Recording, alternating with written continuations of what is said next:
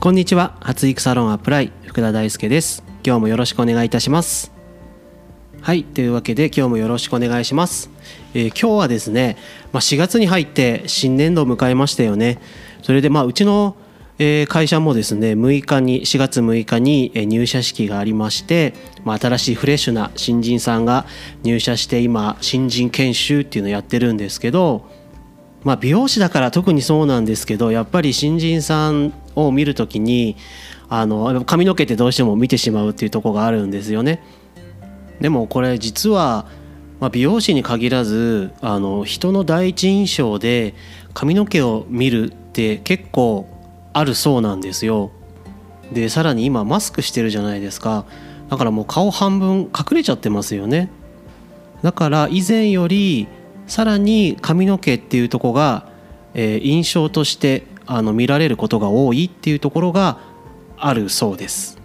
でさらにこのチャンネルでよくお伝えしてるんですけど、えー、見た目年齢に髪の毛の質ってすごく関わってくるんですよって話をあの何度かお伝えしてると思うんですけどなので今回は、えー、見た目に大きく髪の毛って関わるプラス、えー、その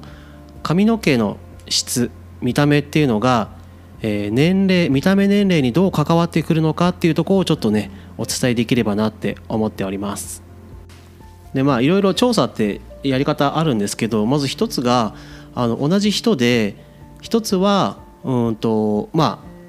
僕ら美容師がちゃんとこうスタイリングして綺麗になってる状態ともう一個はうんとまあちょっと癖がうねりが出てたりとかちょっとパサついちゃってるみたいな、えーと、状態？のこの同じ人で髪の毛の質感だけ変えた状態で、えー、この人が何歳に見えますか？っていう調査をしてるんですね。でこれがですねあのー、単純にですね5歳ぐらい違うんですよ。やっぱ髪の毛がツヤツヤであのちゃんとまっすぐになってる人と、まあ、ボサボサになっててあこれ後ろ姿ですね後ろ姿で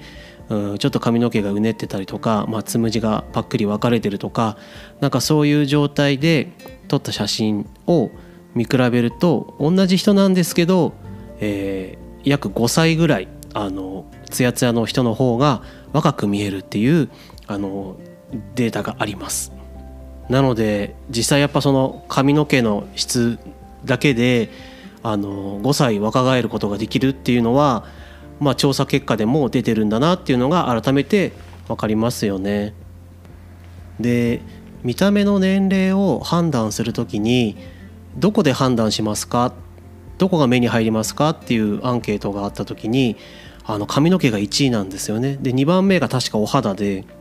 まあ、あとは体型とかっていう風になっていくんですけど、まあ、髪の毛のツヤとかがあるかないか、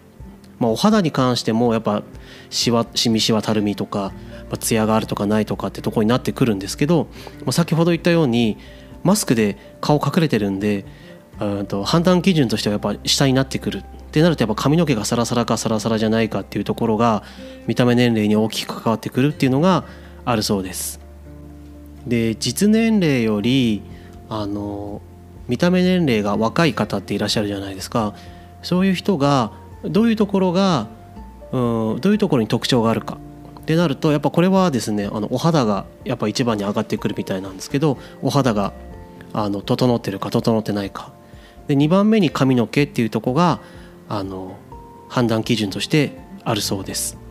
でこれも先ほど言ったみたいにお肌って今マスクで隠れてるんでより髪の毛のところが重要視されるっていうのは、えー、このコロナの時代っていうのはよりあるかなって思います。でこの見た目の年齢を判断するのに髪の毛って重要ですかみたいなそこよく見てますかっていう質問に対して、まあ、すごい重要だと思う人は32%ぐらい。でまあ重要だよねっていう人は59%ぐらいって感じなんでもうそうするともう結構な割合占めてももう90%ぐらいはもう髪の毛が見た目年齢に結構関わってくるよねっては言ってるっていう調査も出てるんでやっぱ髪の毛大事ですね。で髪の毛が綺麗か綺麗じゃないかってどこで判断するかっていうのでやっぱ一番はやっぱツヤらしいんですよ。ツヤがやっぱ一番で、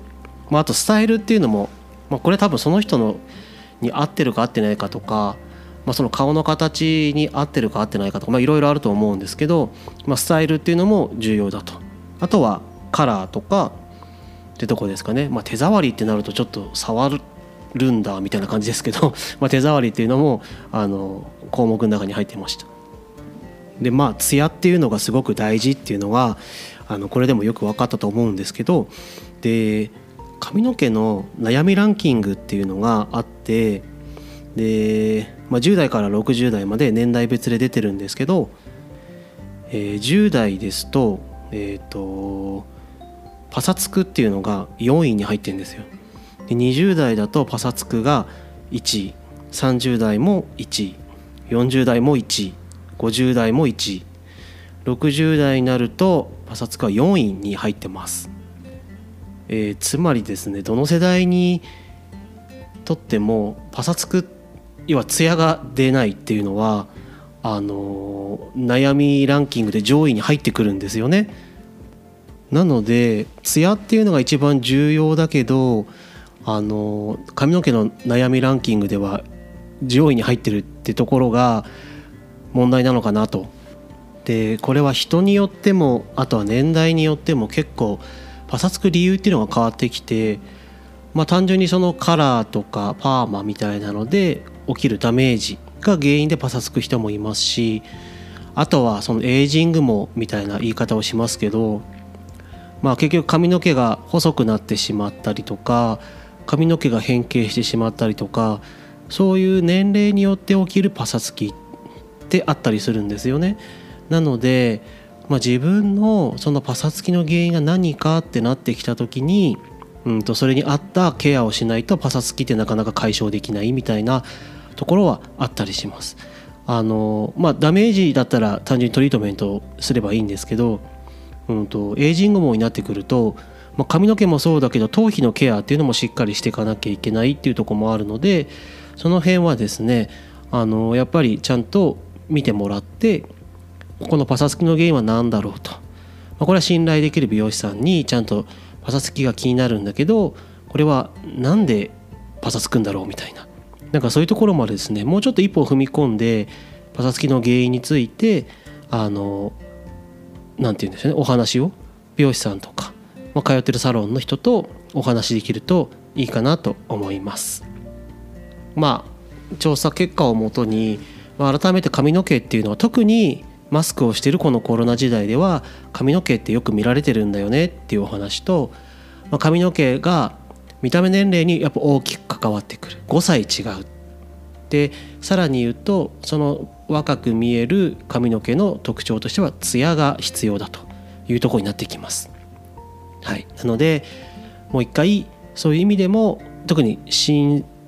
年度を迎えて新しい生活が始まる時に初めて会う人って多いと思うんですよね。そういう時にやっぱり第一印象を良くしたいじゃないですか。だし第一印象でなんか決まるって言いますよね。でしばらくはその第一印象のまま、えー、その人とあの時間を共に過ごすことになるのでやっぱ第一印象が良ければそのまま良い関係性を築けるっていうのはあると思うのでやっぱ髪の毛重要ですね。はいということをちょっとお伝えしたかったです今日は。はいというわけでこれからもですね皆様のために役立つ情報、えー、有益になる情報っていうのをあの提供できればなと思ってますので番組のチェックフォローよろしくお願いします。はいというわけで以上福田大輔でした。ありがとうございます。